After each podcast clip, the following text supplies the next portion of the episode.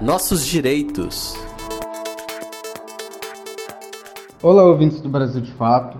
Pessoas que foram afetadas por desastres naturais causados pela chuva em Belo Horizonte podem pedir o perdão do IPTU. Pessoas que tiveram danos no imóvel ocorrido em função das últimas fortes e frequentes chuvas que ocorreram em Belo Horizonte podem pedir o perdão desse IPTU. Os valores a serem perdoados vão depender do prejuízo monetariamente comprovado pelo proprietário ou inquilino do imóvel.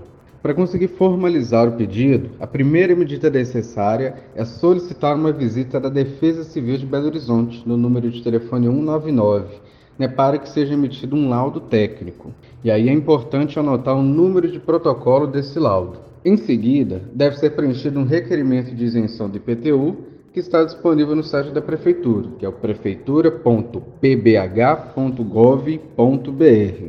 Lá no site da Prefeitura, basta você digitar lá na busca né, o termo IPTU remissão, remissão com dois S, que você irá encontrar a página que trata sobre a remissão de IPTU em caso de desastres naturais.